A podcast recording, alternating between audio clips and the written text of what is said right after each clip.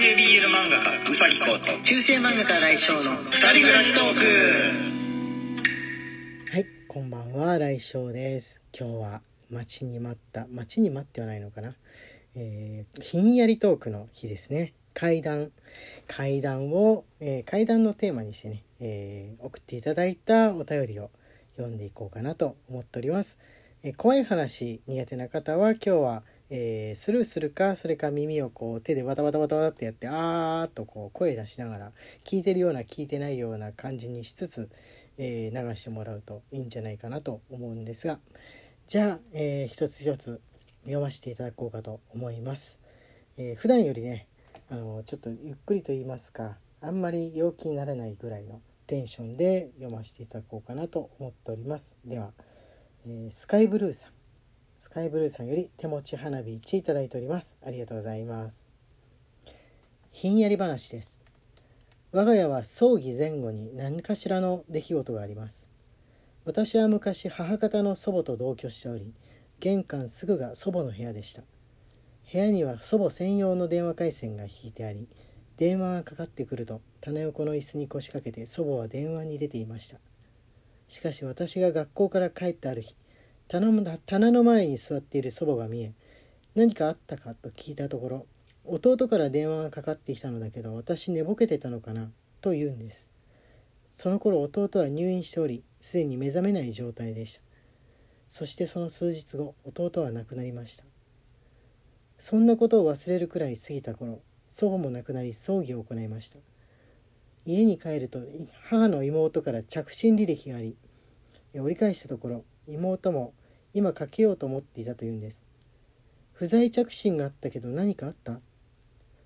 お互いにかけていない不在着信履歴が残っていました。今でも祖母が挨拶したのかなと話しています。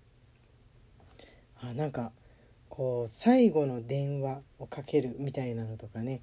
あの心霊話であの別のあのこう怖い思い出話みたいなので聞いたことはあるんですけども現代ですと不在着信っていう形でとして残るなんだかちょっと未来的な感じがしなくもないんですけれども、まあ、きっと挨拶しに来てくれたんですね。自分は死んでも、えー、人って挨拶しにうろついたりとか、えー、会いに行ったりとかできると思っておりますので、ね、きっとそうだと思います。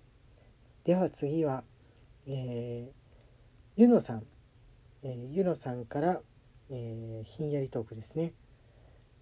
はい、えーと、夜は寝ようね1いただいております。ありがとうございます。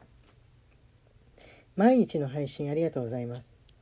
ライブ配信で見たことがある、えー、の中の、えー、1名なんですが、えー、祖母宅は祖祖父宅は山のお寺だったのですが、裏がお墓で、えー、夜おトイレに行く時に人玉を見たとか、えー、過去今からめっちゃ離れてて廊下走って戻ってました、えー、子供の頃引っ越してからずっと同じ場所に女の人の顔があり時々微笑む。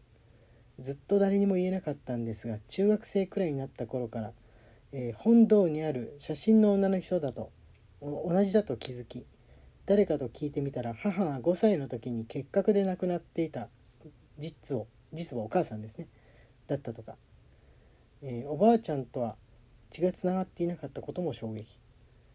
私が絶対に行かなかった場所。あそこは何かがおると祖父としか行けなかった本堂の仏様の裏側は昔土葬の安置所だったとか、えー、かっこ土葬もあったから、えー、人玉もあったのかと納得したり。古い話なのでその当時の、えー、どれもものすごく怖かったんですが怖さも時間とともに薄れてしまっているものもあります。出産してからは全く見ませんとのことです。ああ土葬土葬っていう習慣自体がなんだかあれですね。あのー、別に神聖なものなんだろうけれどもちょっとちょっと怖い感じはありますね。西洋だとでもあのー、あれなのかな？普通なのかな？棺桶に入れて、まあ、土葬なわけですから。日本だと焼くわけですけれども土葬の習慣の地域もあるのかな？まだあるある感じなんでしょうかね。はいじゃあ次はねサバみそさんからですね、えーお疲れ様です。1いただいております。サバみそさんありがとうございます、えー怖い話。ふと窓が気になった。あ手の跡か。息子ちゃんだな。そう思った。しかし拭いても消えない。あれ？外側？手の跡は窓の外側についていた。危ないなちゃんと見てないと。その時はそう思った。だが次の日も手の跡はついていた。今度は2つ。その次の日は3つ。いつの間に？っていうかこの窓を。よくよく考えればそこはベランダのない2階の窓。そんな遊びができる場所ではない。では一体誰が？いや一体何が？その時バチャッバチャッという音で目が覚めた。どこから？という疑問の前にあの窓ガラスが思い浮かぶ。夫を起こし子供を近づけないあ起こさないように二人で恐る恐る近づきカーテンを開ける。二人は腰が砕けてその場に崩れ落ちた。真っ赤な文字で「やっと気づいてくれた」と無数の手跡とともに書かれていた。あれは何かはわからないが私たちは即日引っ越した。あこれ途中までサバみそさんの経験談かなと思って見てたら夫を起こしのくだりからあこれはあれなんですね。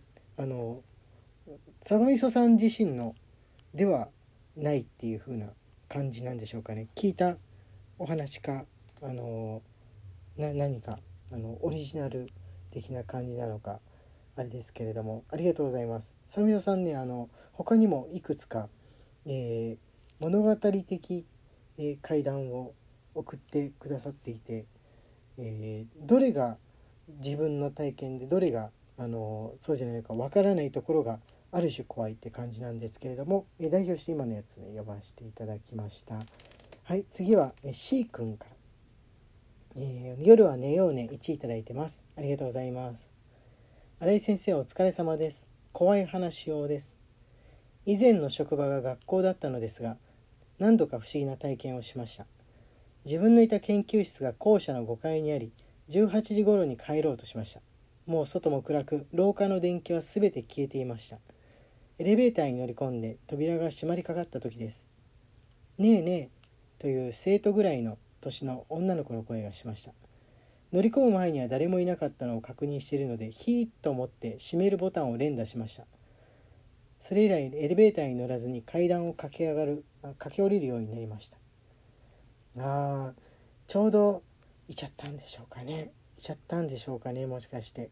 乗りたかったのか C 君に話しかけたかったのか気になるところですよね。あの悪気はないのかもしれないですよね。そういう時ってその出ちゃう側っていうのはあ人だ聞いてくれるかなとか思ってるだけだったりとかするかもしれないですけれども、えーやっぱり何にもないところから声がしたりとかするとこう生きてる人間としてはこうね怖いですよね。